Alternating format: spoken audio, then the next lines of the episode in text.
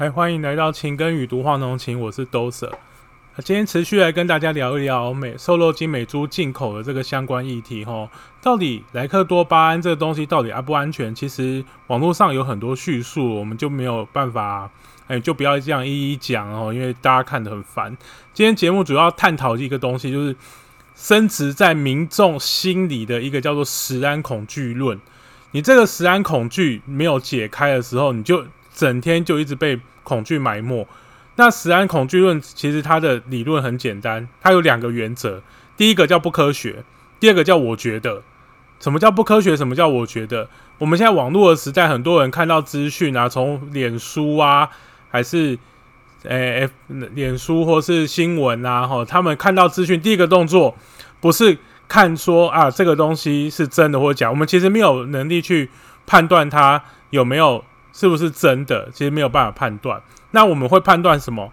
第一个判断它耸不耸动，有没有转发的价值，所以才会有很多的这个新闻都用标题党哦，那让大家觉得，哎呀，这个好耸动，我可以转，然后这样才转下去才有才有转发的价值，然后可能很多人点这样子。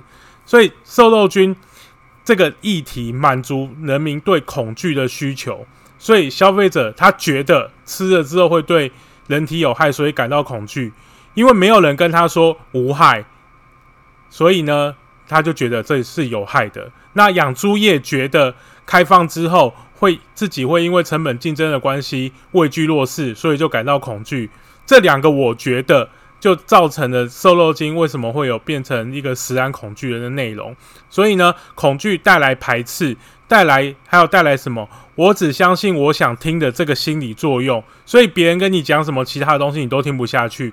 所以有心人就利用这个心理，就继续在贩卖恐惧，然后达到他的这个目的。那什么目的我们就不知道。好，那那如果没有明确证据对人体有害的证据，你就可以说这东西是有害吗？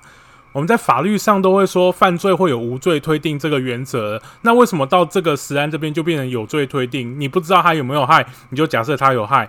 所以说这样讲，中秋节要到了，我们都会去烤肉，然后烤肉你只要烤，你只要用烧烤的方式去处理，烤肉上面就会有丙烯酰胺。丙烯酰胺是什么？一级致癌物。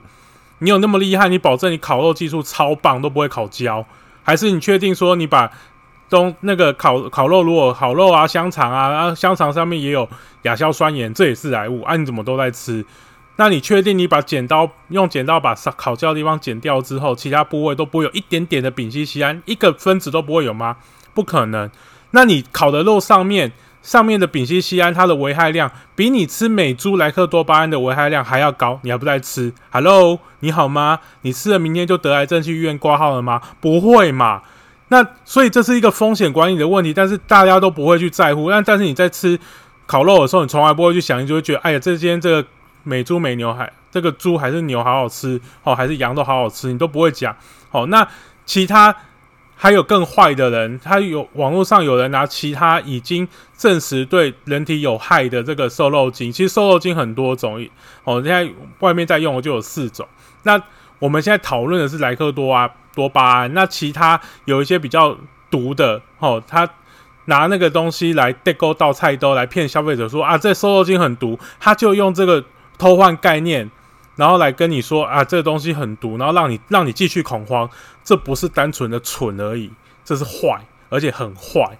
那另外还有另外就是说，莱克多巴胺它一个检测精密程度，我们在其。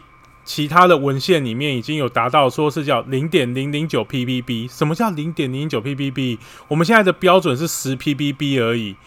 所以你用零点零零九 ppb 去检查这个，如果用这个精精密度去检查这个猪肉的时候，其实你都零检出完全没有意义。如果你环境里面有一点点的时候，其实都会被检出来。但是我们现在国内的标准的检验方法。没有用这样的方法去做，没有用这么小的精密度去做检验啦。我们现在的精密度是零点零一 ppb。好，那所以我们用这个标准来说的话，现在国内的这个公告的检验方法，啊，在肉里面都是零点零一 ppm。好，然后在内脏的时候会零点零五 ppm。那有人会说，哦，零点零一 ppm 的，你你在那个。单位的换算啊，零点零一 ppm 的东西就会护航说，如果你是零点零一四 ppm 就会过关哦，因为本来是十，因为十 ppb 等于零点零一 ppm 哦，那但是你零点零一四可能可以四舍五入，其实不能四舍五入，因为零点零一四 ppm 这个等于十四 ppb，这是完全等号的。哦，所以那个四是有效的数字，所以有有的人会利用说啊，这个小数点，因为我们听到小数点，你就觉得啊，那个小数点好像要四舍五入。哦，那如果是整数的话，可能不用四舍五入，但是你后面的单位其实是一样的。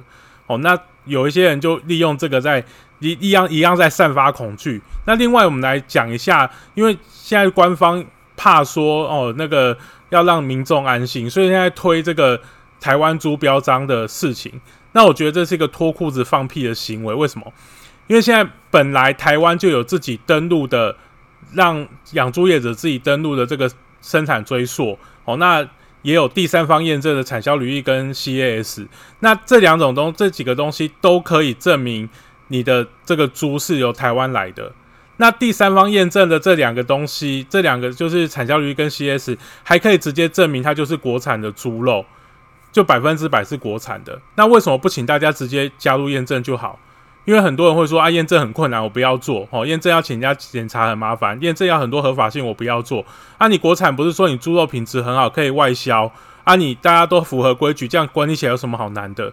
你现在大费周章去弄一个标章出来，然后这个标章可能最后又认厂不认猪，因为你一定最后只发给销那个业者去贴，然后他只要从这个猪场出猪，你就可以贴。这个标章到时候会有捆充的空间，因为这个标标章现在更没有听到说我会有所所谓总量管制啊，或是要有人去检查，一定都是叫业者自主去规制。那自主去规制就会跟吉元谱一样，最后都没有规制，这时候就叫做搬石头砸自己脚。为什么？那现在毛猪的价格平均都在七十二块左右，那如果养猪的业者一公斤在卖这个毛猪的时候，一公斤至少可以赚十块钱。那如果到时候这个因为这个养猪台湾猪认证标章出来，被人家抓到说啊，你不是贴台湾猪认证标章，结果最后有里面有混其他的猪，加拿大猪、美猪或巴拉巴拉的猪，你看看猪价会不会跌到六十块，大家去跳楼？绝对的，哦，啊，公告 day，这还是全部都还是政治的问题。你如果现在今天在瘦肉精贩卖恐惧，明天就会在其他地方，不管是什么其他的食品哦，或者是其他的问题，就会继续贩卖恐惧。